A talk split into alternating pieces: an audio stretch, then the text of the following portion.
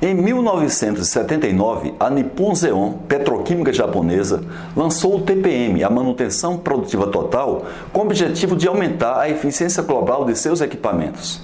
Apesar de tratar o 5S como uma das atividades de manutenção autônoma, a empresa concluiu que, sem um nível avançado das práticas do 5S, o TPM apresentava muita dificuldade de avançar nos equipamentos piloto e na disseminação por outros equipamentos.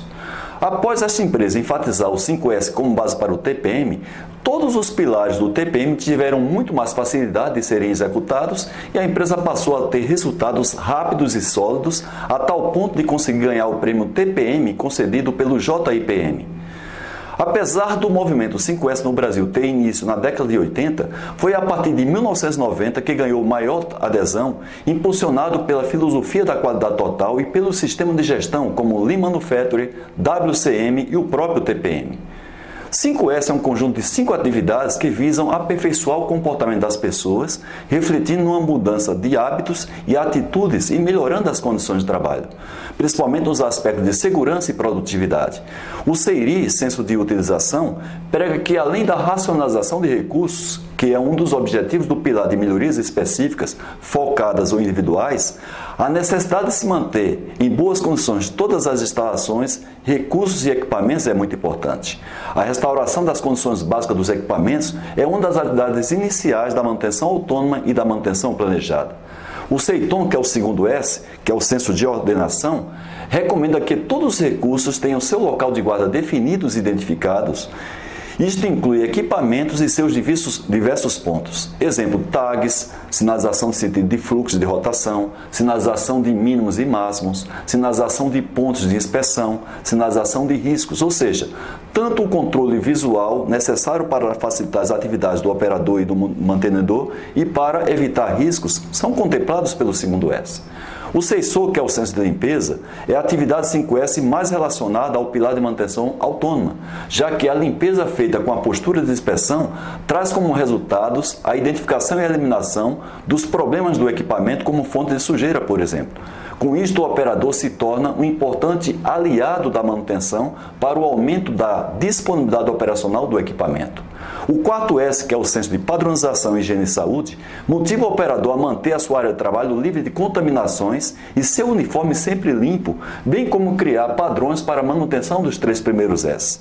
Para tanto, vazamentos e derramamentos provocados por problemas de conservação e ou que acarretam o desgaste acelerado das partes dos equipamentos são atacados neste S. E o quinto S, que é o Shitsuke, o senso de autodisciplina, contribui para vários aspectos do TPM. Confiabilidade dos, dos apontamentos feitos pelo operador, garantia de que os checklists são utilizados de maneira adequada, a manutenção da limpeza do equipamento independente de cobranças ou auditorias, é, cumprimento das normas e dos procedimentos, melhor relacionamento entre operadores e mantenedores e a postura proativa dos operadores para sugerir melhorias. Em diagnósticos que eu realizo para implantação do TPM, normalmente eu levanto e analiso algumas situações atuais da empresa, tais como o sistema de produção atual, as condições de conservação dos ativos e a gestão da função manutenção. São situações que muitas vezes necessitam um aprofundamento para entender os pontos fortes e as oportunidades de melhoria na empresa.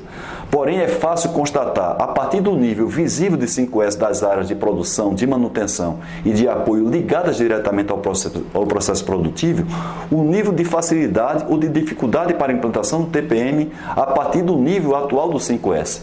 Com a experiência acumulada nas tentativas de implantação do TPM, a minha recomendação é que, principalmente nas áreas envolvidas, como a produção e a manutenção, o 5S seja tratado como uma base para os demais pilares. O pilar manutenção autônoma já prega a prática do 5S no equipamento a partir da primeira etapa. Porém, a prática do 5S nas áreas periféricas do equipamento, como armários, instrumentos, área de matéria-prima, área de produtos em processo e produto acabado da linha, e em todas as áreas operacionais, facilita a disseminação do TPM. Na área de manutenção, o 5S facilita a ordem e a limpeza das oficinas e dos locais de trabalho, a conservação de dispositivos e ferramentas, a confiabilidade das informações e o cumprimento das normas, procedimentos e prazos. No almoxarifado, por exemplo, a fácil localização e a preservação de sobressalentes é um dos principais resultados do 5S. Alguns questionamentos são feitos com relação à adaptação das atividades do 5S com as de manutenção autônoma, principalmente naquelas empresas que já vêm implantando o 5S. Normalmente, as atividades 5S são conduzidas por toda a empresa com o objetivo de melhorar o nível comportamental das pessoas. Apesar destas atividades trazerem resultados positivos aos equipamentos, não faz parte do 5S aumentar o nível de capacitação profissional do operador, mas sim aumentar o seu nível de consciência.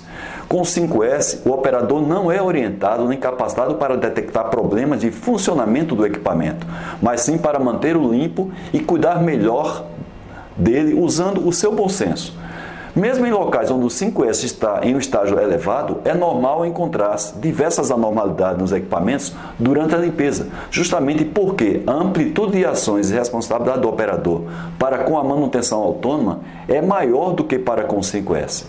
É bem verdade que o 5S promove uma base física nos equipamentos, nas ferramentas, nos instrumentos e arredores e comportamental que facilita bastante a introdução e eficácia da manutenção autônoma.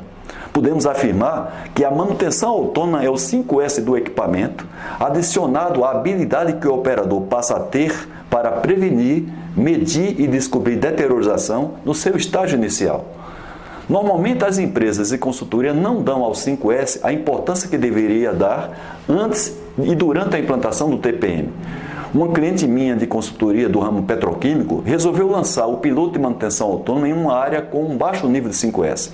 O que ocorreu é que o equipamento inicialmente parecia um oásis, ou seja, foram resgatadas as condições básicas, eliminadas fontes de sujeira implementados alguns controles visuais.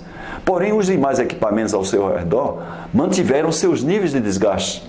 A periferia do equipamento, que não era contemplada pelo piloto, estava suja, desorganizada e com problema de conservação em suas instalações prediais. Como se não bastasse, os operadores responsáveis pelos pilotos eram os mesmos responsáveis pela área de operação como um todo.